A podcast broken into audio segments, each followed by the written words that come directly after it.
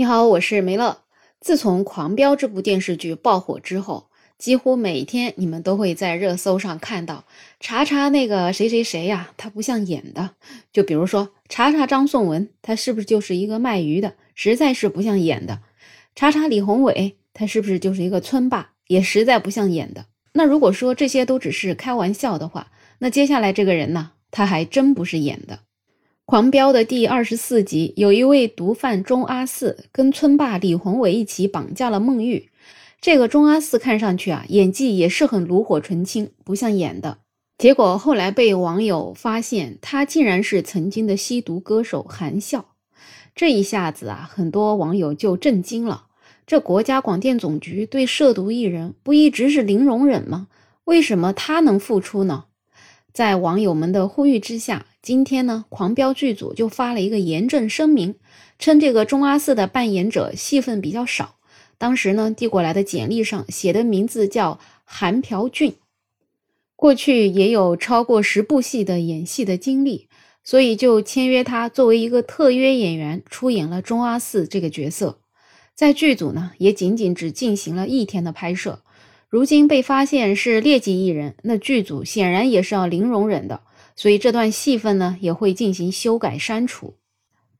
这位吸毒艺人他到底是个什么人呢？他的原名还真的就是韩笑。其实他在九十年代还是挺出名的，也算是一位老牌歌手了吧。当时呢，他有一首歌叫《飞天》，这个红火的程度啊，跟谢东的笑脸啊、李春波的小芳、毛宁的涛声依旧都不相上下。但是在二零零九年的八月份，这个韩笑就因为吸毒在家里面被捕，被拘留了十二天，而且呢，也就开始了长达三年的戒毒监管。被捕之后吧，他也在电视里面接受采访，就这个吸毒事件向公众道歉，说特别后悔，要为了家人重新做人。我不知道你听起来觉不觉得这个很耳熟啊？因为很多吸毒艺人被抓之后，如果接受采访，都是后悔了。至于他们后悔的真正原因，说实话，我们也就不得而知了。不过，这个韩笑呢，在他被放出来之后，因为积极戒毒，还被选为了北京市戒毒形象大使。他同时呢，也大力投入到公益活动当中，用自己一半的收入组织成立了三百六十五儿童关爱基金会。有网友说，从二零一六年之后呢，他也就很少再用韩笑这个名字了。而是改回了他的本名韩朴俊，所以呢，这也可能就是让狂飙剧组用了他，也不知道他是有吸毒前科的演员。不过我觉得有一说一啊，这个说法还是有点牵强的，因为呢，我看了他的微博是一直在更新的，而他微博的名字上就是叫歌手韩笑，那里面也有一些帖子上呢会晒出他做公益的证书，那公益的证书上又写着他现在的名字韩朴俊。所以我感觉，要么这个狂飙剧组就没有认真对演员做背景调查，要么就是明知道他是吸过毒的，但是感觉可能大家都忘了吧。毕竟过去他也演过十多部戏，也没人提出来他就是有吸毒前科的人员。所以呢，可能想想就这样一个戏份少的角色，用了就用了吧。结果没想到这部剧这么火爆，网友们恨不得是拿着放大镜看的。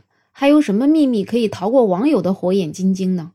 只能够说法网恢恢，疏而不漏，终究他还是露馅儿了。不过，对于他之前演过的电视，其实也是有几个出名的，就比如说《海上牧云记》和《长安十二城》就比较出圈儿。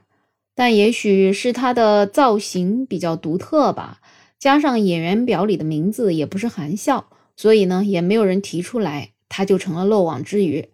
不过呢，这种漏网的方式，其实还是挺让人觉得细思极恐的。一个涉毒人员随便换了个演员名字，就能够在这个圈子里面继续混下去。每部戏呢，也都露了脸儿，有名字、有台词的角色。那到底是谁给他介绍的呢？这样看来，要封杀一个反面艺人，还真的是不那么简单呢。现在多亏了这个大火的《狂飙》，让很多网友扒到了他的历史。如果说这一次也没发现的话，你说他未来会不会星途更加灿烂呢？这下子他可是演过大火狂飙剧的人，说不定又涨工资，戏份又能变得更多呢。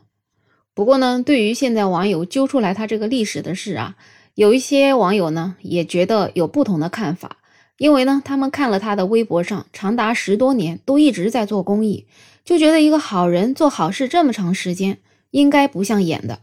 不过对于这个啊，大家想想高启强，那高启强为了攀上这个退休干部的这些关系，他不也是在养老院做了十多年的这个义工吗？那网友又说这个韩笑啊，就觉得他也不过就是个吸毒，又不是贩毒，怎么就不能给他一个改过自新的机会呢？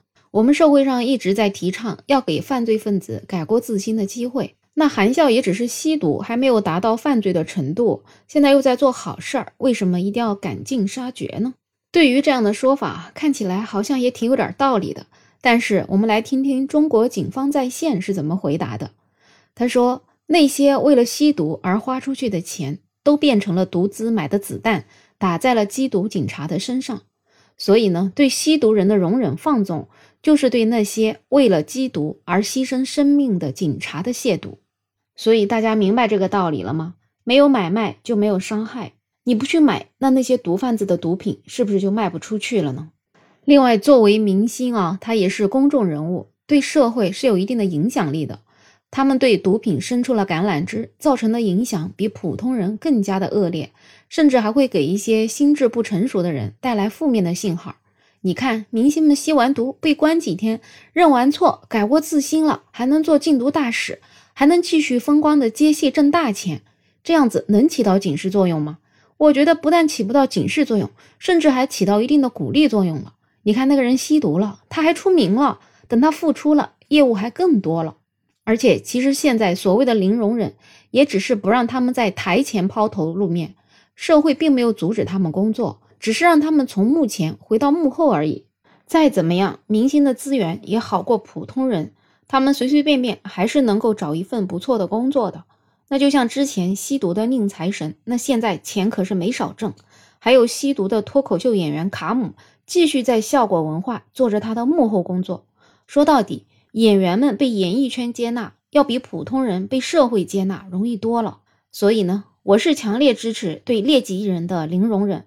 但是呢，也是希望能够一视同仁，以后呢不要再出现这样的漏网之鱼，这样就让那些蠢蠢欲动、总想复出的劣迹艺人彻底死心。你说你在娱乐圈风光的时候，拿着日薪二百零八万，不知道珍惜，等犯错了想再来道歉、再来悔过，那为时也已经晚了。对于这个问题你怎么看呢？欢迎在评论区留言，也欢迎订阅、点赞、收藏我的专辑。没有想法。想加入听友群的朋友可以加我，没有想法的拼音再加上二零二零，我是梅乐，我们下期再见。